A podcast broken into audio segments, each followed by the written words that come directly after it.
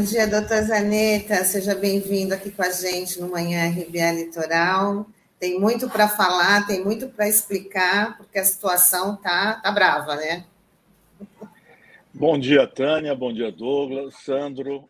É, a situação é precisa ser muito bem encaminhada mesmo.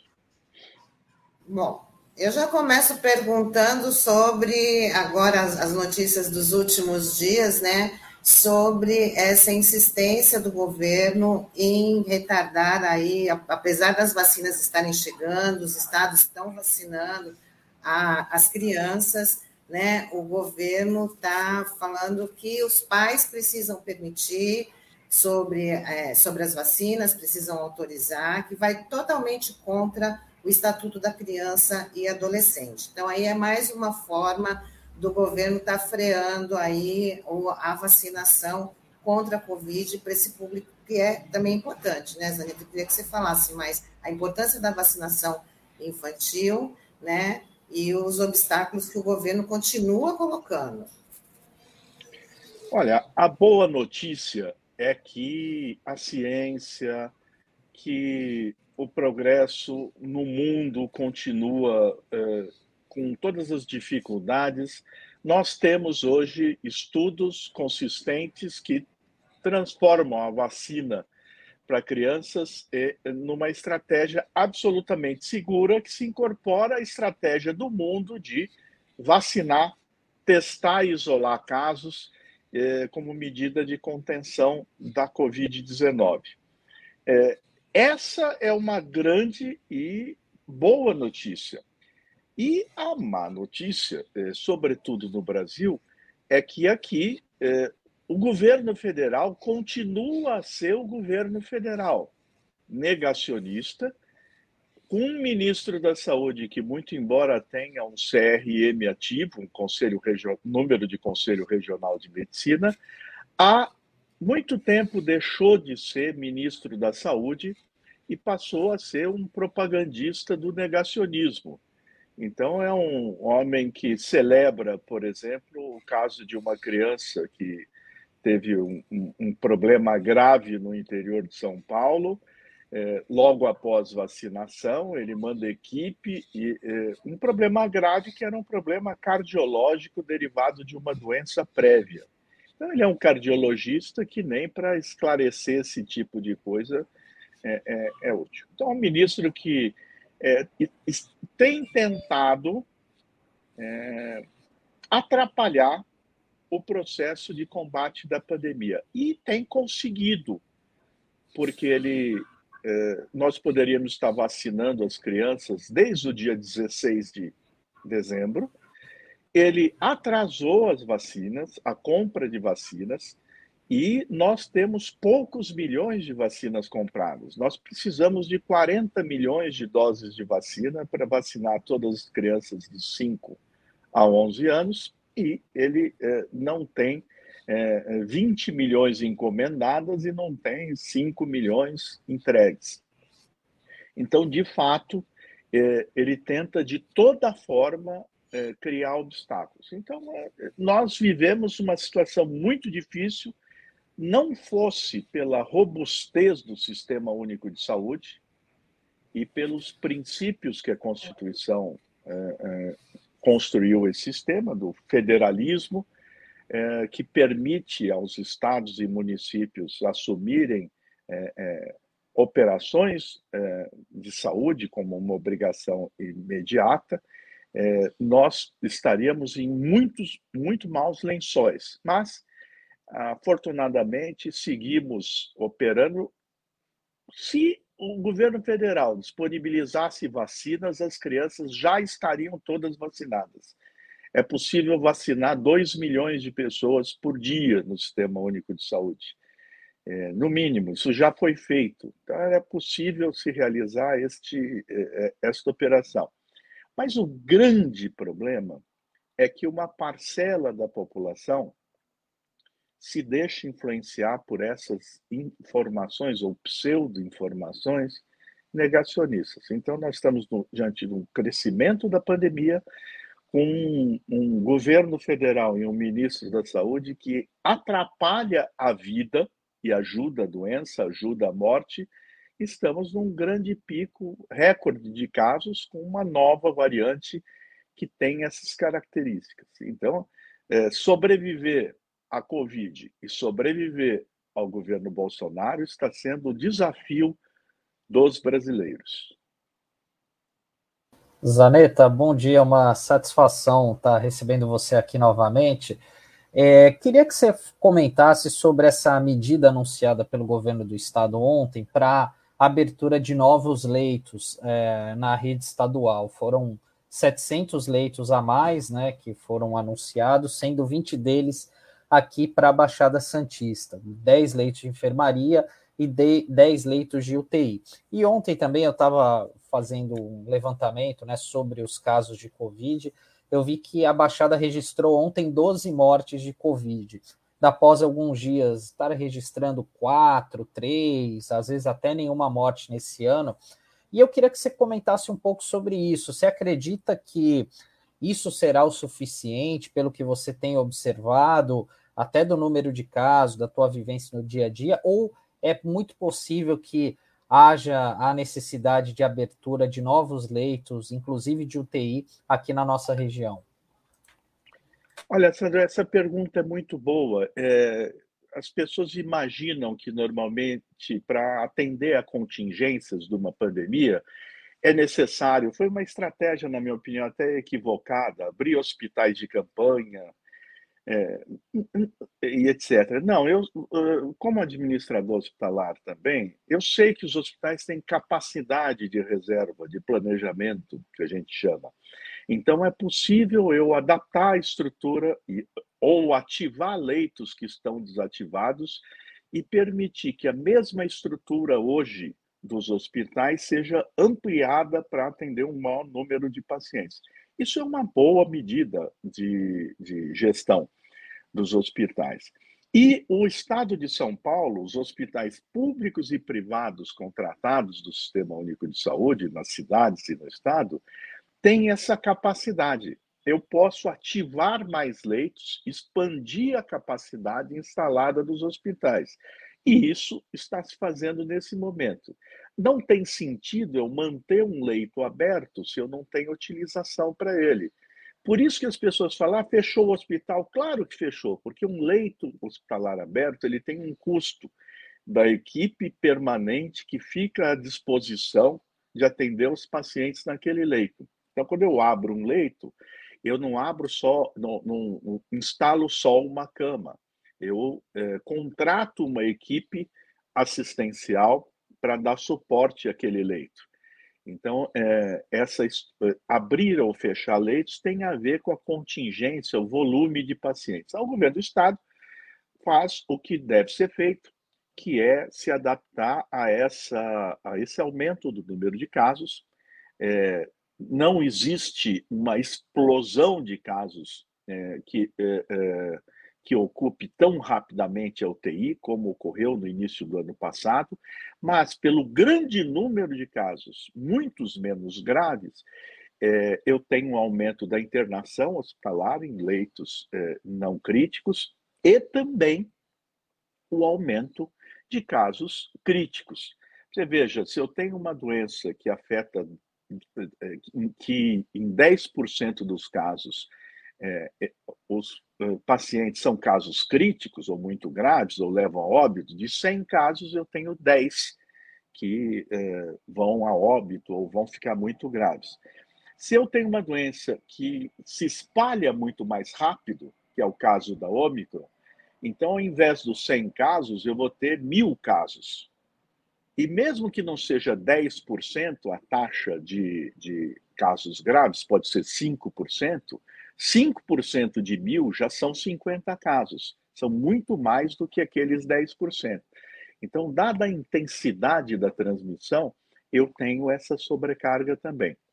É, é isto que tem ocorrido.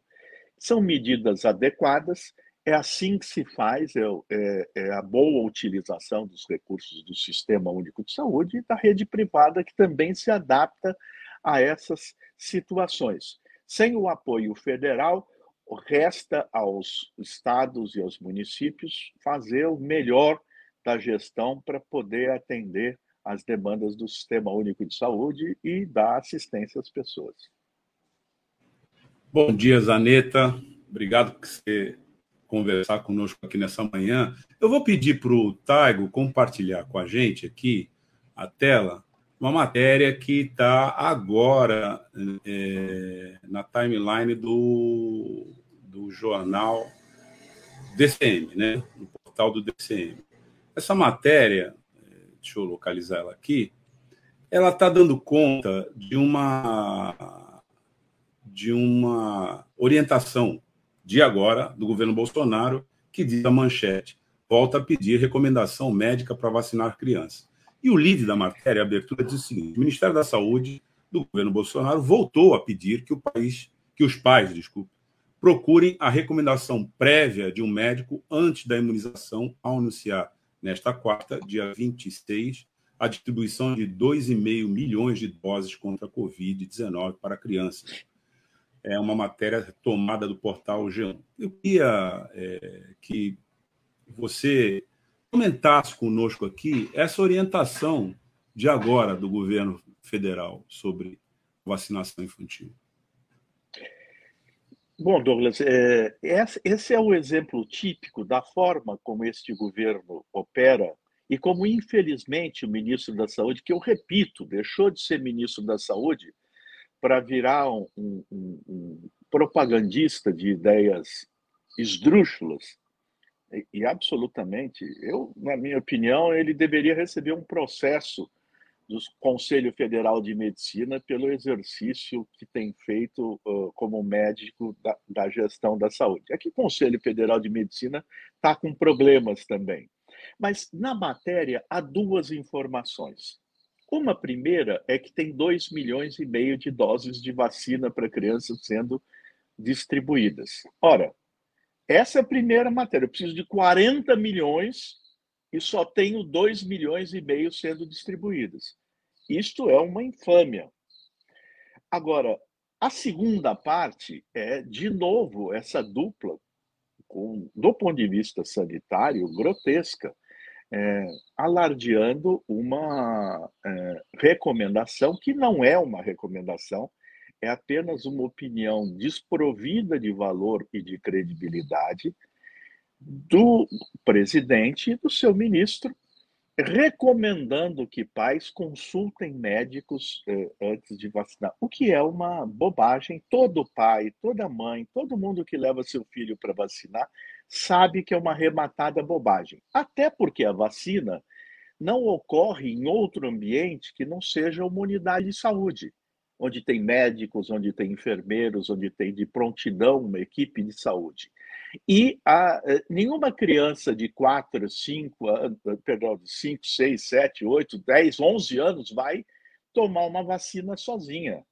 Então, ela sempre é acompanhada de um responsável. Então, veja bem, não há nenhuma é, é, dúvida a respeito da vacinação todos sabem, a partir do momento que eh, a vacina foi aprovada pela Anvisa e está dentro do calendário nacional de vacinação, isso substitui a recomendação médica.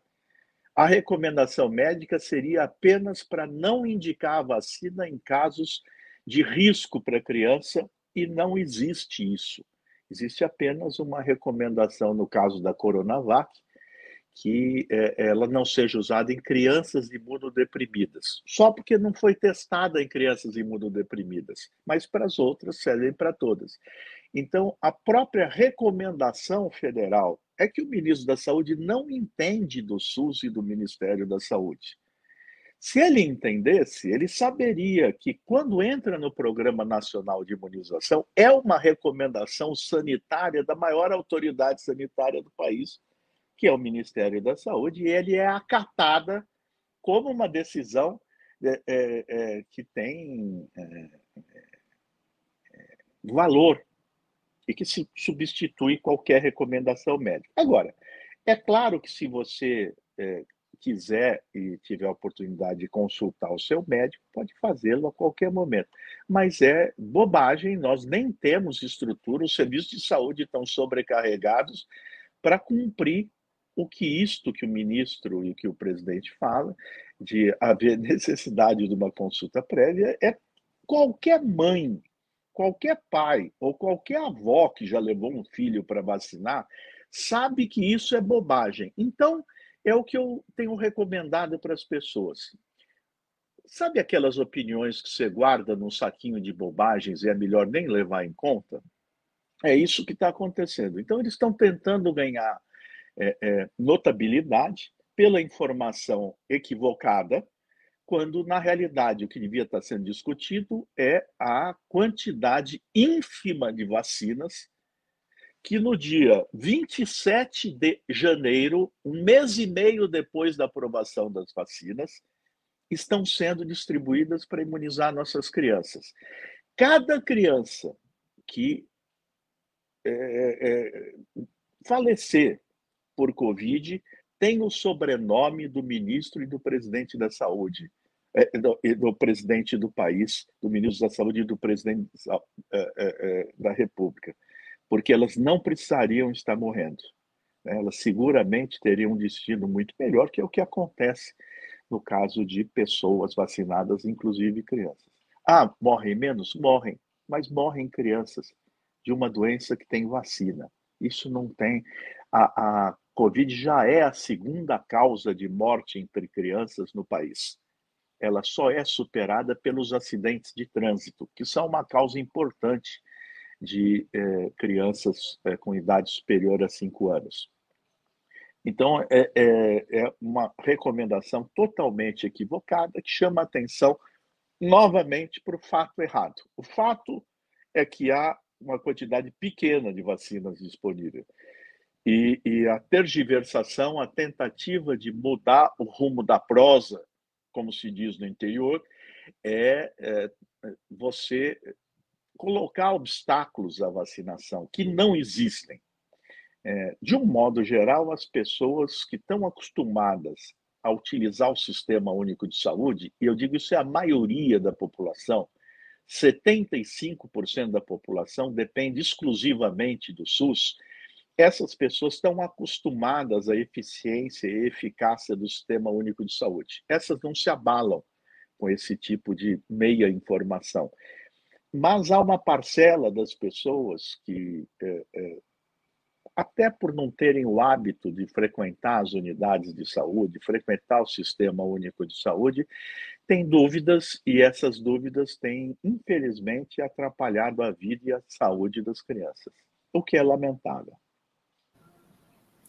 Zaneta, é, falando ainda da, da questão da, da, das crianças, né, pode ser uma morte, como, né, ao contrário do que o presidente diz, não é um número insignificante.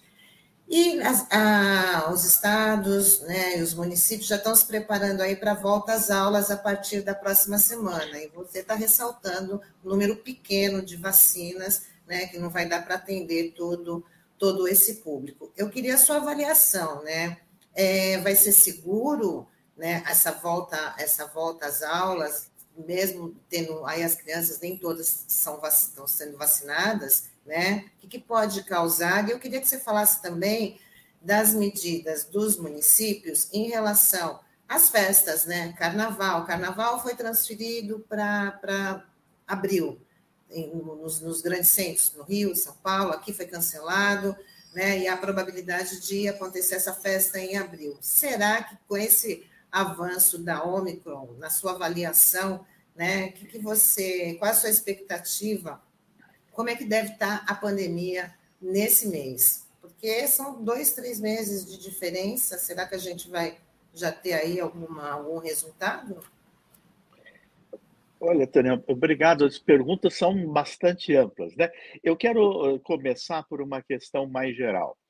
Veja, nós temos um nível de transmissão da Omicron que é função das características dessa variante, que por alterações na sua estrutura genômica tem uma maior capacidade e velocidade para se é, é, propagar. E que ah, as pessoas comemoraram em alguma medida, ah, ela é menos grave do que outras variantes. Não, ela produz casos menos graves, mas, sobretudo, porque está ocorrendo sobre uma população que está 70% vacinada. Então, o, o, o efeito é, menos é, grave da Omicron, por isso que eu tenho internações hospitalares em grande número, mas é, essas internações é, são, em média, menores dos casos graves.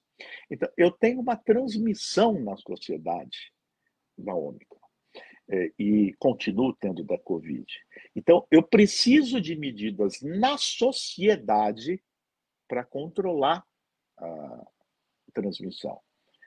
Nós sabemos que não existe uma forma única de controle da transmissão. Nós aprendemos isso com a Covid. Sabemos que a vacina, ela não controla a transmissão. Ela impede que uma pessoa que contraia a Covid tenha um caso grave de Covid. Então, a vacina nos protege de casos graves e diminui a transmissão é, é, mais difícil uma pessoa vacinada pegar Covid do que uma pessoa não vacinada. Mas ainda assim ela pega Covid e transmite Covid. Então a vacina não controla a transmissão? Não, a vacina ajuda, ajuda a não morrer e a não ficar grave, mas não controla, não impede a transmissão. Ela não é esterilizadora da doença. Então, o que, que significa? Significa que medidas não farmacológicas, como usar máscara, evitar ambientes confinados sem ventilação, onde possa se produzir aerosol e se transmitir de um para o outro, é, é, eu preciso evitar esses lugares. O que significa evitar restaurantes fechados, onde eu tiro a máscara para comer. Eu posso ter restaurantes? Posso, desde que eu tenha ventilação. Eu posso é, que eu tenha distância entre as pessoas toda a sociedade, mesmo com essa aceleração da Ômicron, não está entrando em lockdown no Brasil. Não temos essa proposta de lockdown nesse momento, que é fechar tudo. Então, a transmissão está ocorrendo é, nos ambientes corriqueiros de convívio para alguns que têm relaxado dessas medidas de modo muito mais rápido. A Omicron é tão rápida que o que eu fazia antes e não pegava variante Delta, com a Omicron eu pego três, quatro vezes mais rápido.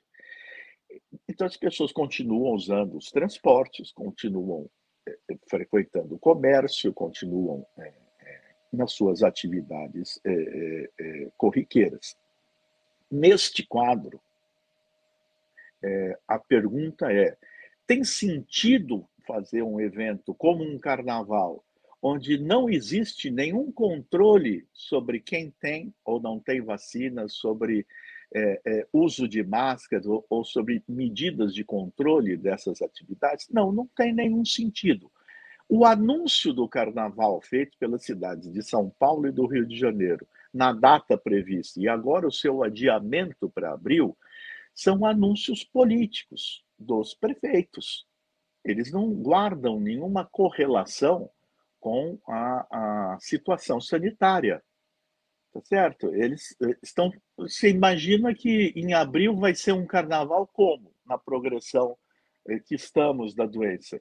Todo mundo desfilando de máscara, num, por exemplo, em São Paulo, num Anhembi vazio, com poucas pessoas, com distância na arquibancada, é, é uma forma, talvez fosse melhor cada escola de samba gravar um vídeo da sua performance e fazermos uma, um grande desfile nacional é, de filmes. Bom, então, o anúncio em abril é tão improvável como era o anúncio agora. Esse é um tipo de problema de transmissão. E agora eu vou para a questão fundamental, que é a questão das escolas.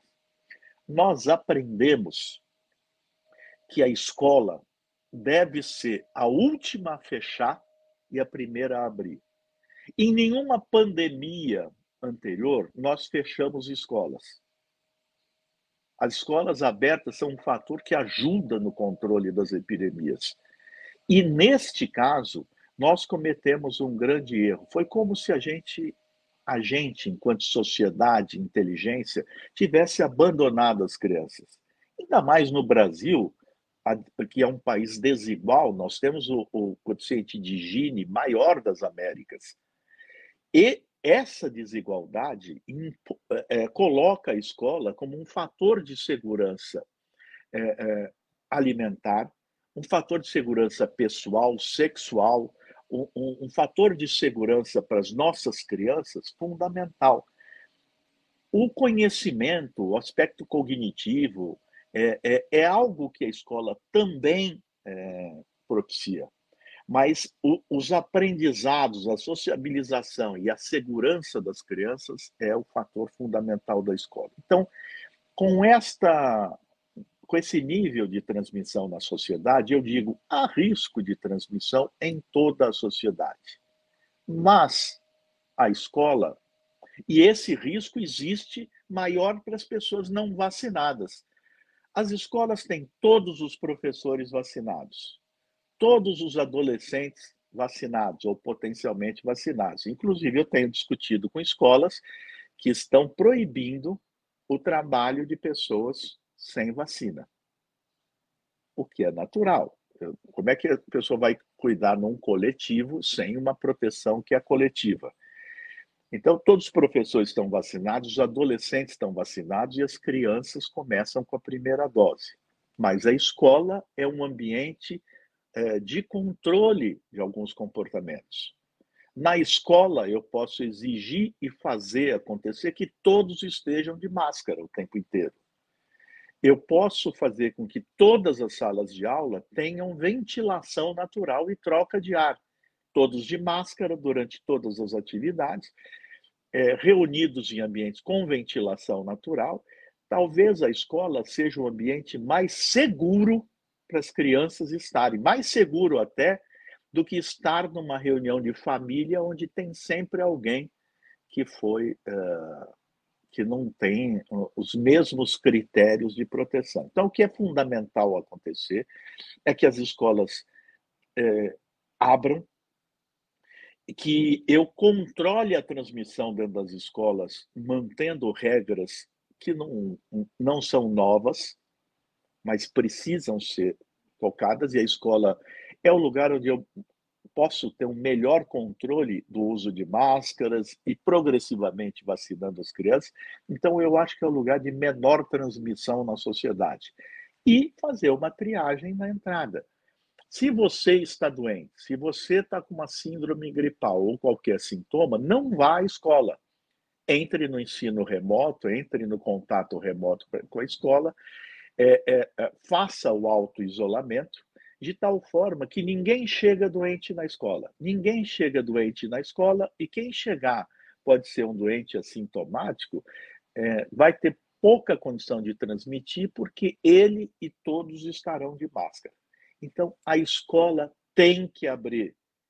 Nós precisamos cuidar das nossas crianças e dos nossos jovens. O grande é, é, é o grande problema, sobretudo para adolescentes, foi a evasão escolar, que já era brutal na sociedade brasileira. E, durante a pandemia, atingiu níveis é, é, absolutamente assustadores. Não esqueçamos que a escola é um fator de inclusão e de eliminação da, da desigualdade, é, e que pode é, e é um fator de melhora de todos os prognósticos, inclusive econômicos do país. Eu não tenho como melhorar a produtividade da indústria, dos setores produtivos, sem ter uma geração de pessoas formadas e bem formadas. E a escola é um instrumento do desenvolvimento social, mas também econômico do país. Portanto, escola a última a fechar e a primeira a abrir. Numa situação de lockdown duro, a escola pode fechar. Mas fora um momento de, de grande é, é, fechamento por situações sanitárias drásticas, a escola não pode, esse é o aprendizado internacional, estar fechada. É, Zaneta, só eu queria fazer uma pergunta rápida relacionada ainda a esse tema. É, você é, é, favorável à criação desse passaporte da vacina, dessa obrigatoriedade da criança ou adolescente estar vacinado contra a Covid? Ou você acha que isso pode representar uma dupla punição para a criança, né, de não frequentar a escola e não ter tomado a vacina? Porque a gente tem que levar em consideração que nós temos muitos pais aí que são negacionistas, enfim. Esse é um ponto. E um outro ponto que eu queria te perguntar é sobre a questão dos cruzeiros, porque esse é um assunto que está é, sumiu do noticiário, né? Porque houve uma decisão das próprias empresas é, suspenderem a realização de cruzeiros até o dia 4 de fevereiro. E, e a Anvisa já fez essa recomendação para suspensão definitiva da temporada. Você acredita que é, essa temporada de cruzeiros possa voltar? Tem condições para isso? Bom, é, é, são, são, duas perguntas fundamentais, né? Olha, é, não sei se vocês a maioria das pessoas uh, às vezes se esquecem de que a vacina de crianças é obrigatória no Brasil. A partir do momento que a vacina está disponível, ela é e sempre foi obrigatória. E de que forma é exercido essa obrigatoriedade? Não é que eu agarro as pessoas e vacino, não. Mas eu crio é, é, limites para que essa pessoa possa frequentar e utilizar serviços públicos, inclusive para tirar seu passaporte. Então, todas as escolas, de um modo geral, é, recebem os cartões de vacinação das crianças verificam a vacinação das crianças e é, exigem que as crianças te, estejam com o programa de cobertura vacinal em dia. Então, não é novidade se exigir vacina. É, e a Covid, sobretudo numa pandemia, é uma exigência que precisa ser feita para a segurança de todos. Vamos supor que você é um negacionista e acha que seu filho não tem que tomar vacina. Já vou comentar isso daqui a pouco também. E, e o meu filho? E as outras centenas de crianças da escola vão correr risco por causa de uma convicção sua? Então, a primeira coisa é que a vacina é obrigatória e que tem que haver essa não é um passaporte, isso é a carteira de vacinação conferida na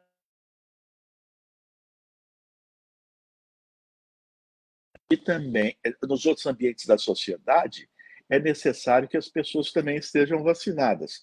Então, já é obrigatório. E veja, o Estatuto da Criança e do Adolescente define que é um direito, não é o pai que decide, é um direito da criança ser vacinado. Se eu tenho uma pessoa que não tem condições de tomar essa decisão, por motivos quaisquer, inclusive por é, é, fundamentalismo, a sociedade tem instrumentos de obrigar isso. O Estatuto da Criança e do Adolescente exige vacinação. E o Ministério Público é tutor geral da infância e da juventude. Então, é obrigatório e tem que ser. A, a criança não perde direito, eu não estou aumentando a evasão? Não. Eu estou é, ah, nesse, esse pai não sabe, mas ele pode ser criminalizado por não vacinar seu filho. Não é uma decisão simples. Eu não posso tomar decisões que impliquem no risco para risco e segurança dos meus filhos. A sociedade não admite isso. O pai não é dono da criança. O pai é alguém que orienta, educa, mas ele não é dono do destino de um ser humano. Por isso existe sociedade, por isso existem leis e por isso é, é, que eu digo a vacina é, é já é obrigatória para a criança e acho que tem que ser obrigatória para todos que queiram frequentar ambientes comuns, como é em todos os países civilizados. Há alguma resistência a isso? Há. É, algumas são até legítimas, pode ser, mas no momento de pandemia não há como transigir. O risco coletivo é muito, muito, muito maior do que qualquer interesse individual. E neste momento, a sociedade no mundo todo tem que se defender. Então, vacina em criança é obrigatório, está no Estatuto da Criança e do Adolescente, está no Programa Nacional de Imunização, e nenhuma escola pode admitir que nenhum funcionário ou estudante com vacinas disponíveis e, e, e faixa etária é, que pode estar vacinado, frequente a escola sem essa proteção, que não é só da criança, é das demais crianças e demais profissionais. Então, não há justificativa, não é uma questão de liberdade individual. E ó, você veja que estranho, né? Gente que tolerou a ditadura, que tolera torturas, que tolera barbaridades com as liberdades individuais, de repente começa a bater no peito e falar de liberdade, é, quando na realidade nem é uma liberdade. Eu não tenho liberdade para fazer o mal. Eu não tenho liberdade para ferir, matar ou prejudicar alguém. Né? Então, vamos defender a liberdade como um direito uh, da sociedade, das pessoas individualmente também, mas um direito que não pode afetar a saúde e a vida dos demais. Com relação aos cruzeiros, eu já tive oportunidade de debater esse assunto no auge da crise dos cruzeiros em Santos, né, que eu, eh, nós tivemos aquelas contaminações. Olha, eu usei a, a, a, a metáfora, não é? O cruzeiro é uma fábrica de Covid, porque o cruzeiro, diferente dos aviões que eu tenho filtro absoluto em cada é, poltrona, é, ar-condicionado, que o crítico no avião é quando as pessoas entram e se misturam. Mas quando eu estou sentado, aí é um momento de segurança. O navio que não tem filtro absoluto, chamado filtro EPA, até o ano passado chegaram a discutir, mas é inviável o sistema de ar-condicionado. Ele é uma caixa de ferro fechada. É fechada para não entrar água, não é? É natural. E as pessoas circulam num sistema de recir... Eh, eh, ficam num ambiente de recirculação de ar condicionado. Então, se eu tiver alguém contaminado, a chance de eu rapidamente com uma doença que se transmite por via aérea, por aerossóis, a, a, chance de eu contaminar as pessoas do navio é muito grande. Portanto, o navio é quase que uma fábrica de Covid ele é preparado para disseminar uma doença respiratória transmitida por aerossóis. Lembrem-se de que no começo da pandemia, um navio é, foi o epicentro de um, de, é, se não me engano, japonês, foi o epicentro de, de é, um aumento muito grande de casos em, no início de 2020. O, os navios que chegaram e que operaram em Santos foram crônica de uma doença anunciada. Primeiro, olha a falta de cuidado. Veja, se é difícil eu, às vezes, controlar medidas numa UTI, às vezes meus funcionários, os médicos mesmo, os enfermeiros preparados, cometem erros e se contaminam. Você imagina o que é controlar o erro dentro de um navio, a começar da das empresas que contratam e que é, cuidam dos seus funcionários. A maioria dos casos, de 79, 51, parece, foram de funcionários, pessoas que estavam trabalhando, onde o controle não foi exercido adequadamente pela empresa.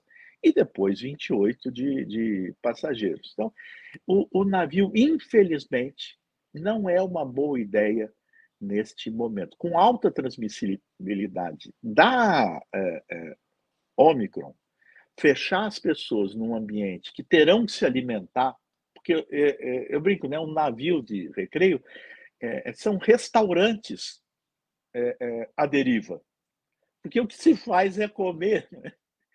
Então é, é, impossível as pessoas estarem de máscara ou protegidas. Então é inviável a temporada de cruzeiros em plena pandemia.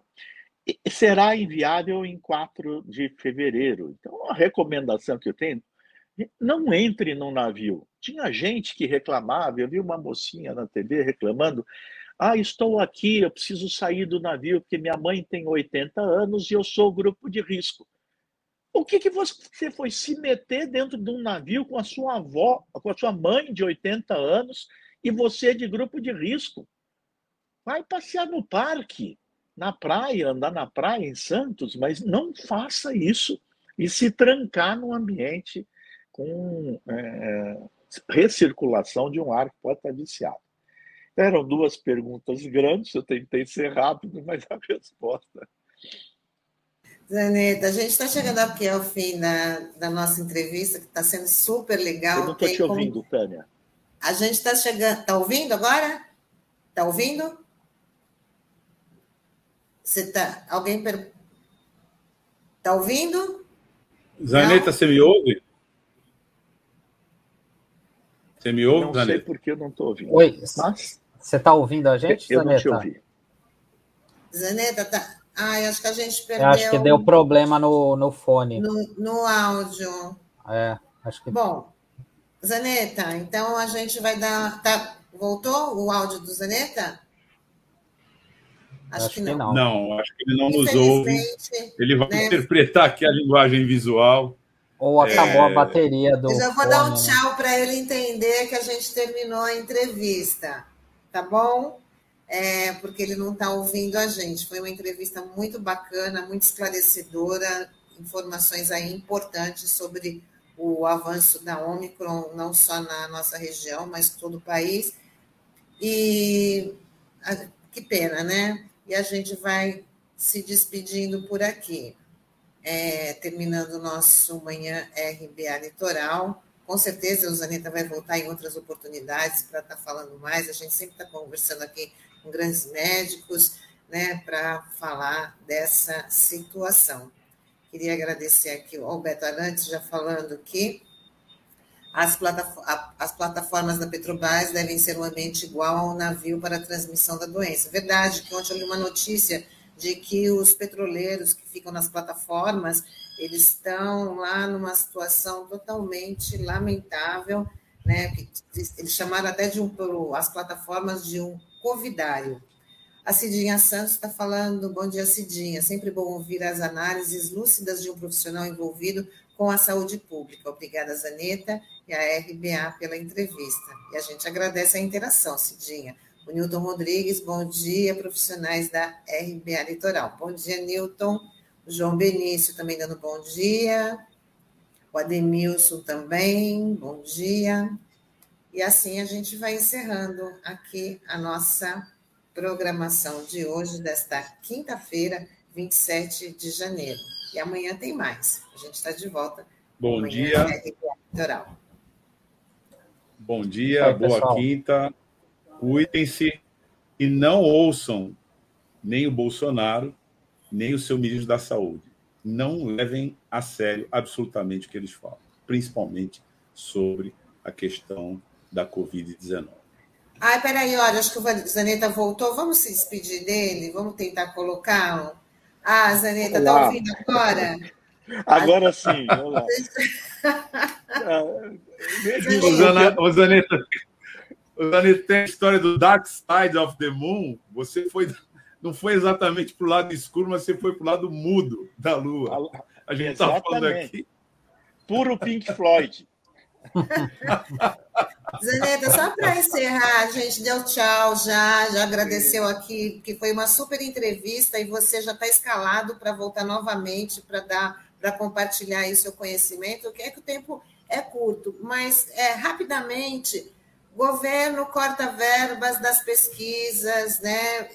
O orçamento de 2022, aí, é, assinado pelo governo, ele desprezou, não é surpresa, né? As, as, as, pesquisas científicas justamente neste momento. Queria que você falasse rapidamente quais os impactos a curto prazo que a gente pode ter por conta desse corte. Os impactos a curto prazo mais problemáticos são eu, eu ter uma verdadeira fuga de cérebros do Brasil porque os cientistas, os pesquisadores preparados precisam estar desenvolvendo suas várias pesquisas. Então, o que eu faço é expulsar praticamente do Brasil uma geração de pesquisadores que foi muito caro formar, treinar, capacitar e que são é, é, muito é, é procurados é, no mundo todo. Quando eu retiro verba de pesquisa, portanto, eu interrompo um passo agora que não é assim que nem uma, a, a, obra, por exemplo, de um prédio. Eu paro e continuo a construir do mesmo ponto. Eu volto tudo para trás. Então, eu quero dizer que, por essas e por outras, pela condução da Covid, pela forma como tem tratado a ciência, e daí não é só o governo federal. Não esqueçamos que, quando o Butantan disse que produziria vacina, as bolsas, havia uma orientação do governador para a Assembleia Legislativa para corte das bolsas é, é, da FAPESP, das bolsas de pesquisa. Então, é, os governos não gostam muito de pesquisa, ciência e tecnologia, porque isso é caro e, e de gente chata, né, que tem mania de querer fazer as coisas direitinho. Então, é realmente isso é um, um problema. Eu queria resumir na seguinte frase: olha, nós temos que sobreviver esse ano. Depois desse ano, vai ser muito difícil e trabalhoso reconstruir o Brasil. Nós vamos ter que reconstruir o Brasil e restabelecer as bases de desenvolvimento é, solidário. É, e quem sabe a gente consiga fazê-lo, é, mas será um esforço muito grande. Então, é realmente se é, soma as medidas lamentáveis, é, com um impacto é, extraordinário. Se eu deixo de produzir ciência e tecnologia, eu deixo é, eu, de ter a oportunidade de ocupar como nação independente, como nação é, gigante que somos, o meu espaço no futuro. Eu serei sempre subalterno das tecnologias importadas.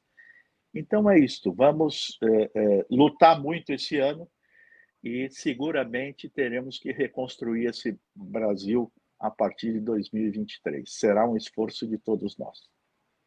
Tá bom, Zaneta, muito obrigada tá, pela sua disponibilidade aqui e até uma próxima oportunidade. Que seja breve. Até, até uma próxima, o prazer é meu. Agradeço a, a, a companhia do Douglas, de você, e, e um grande abraço. Tchau, tchau. Tchau.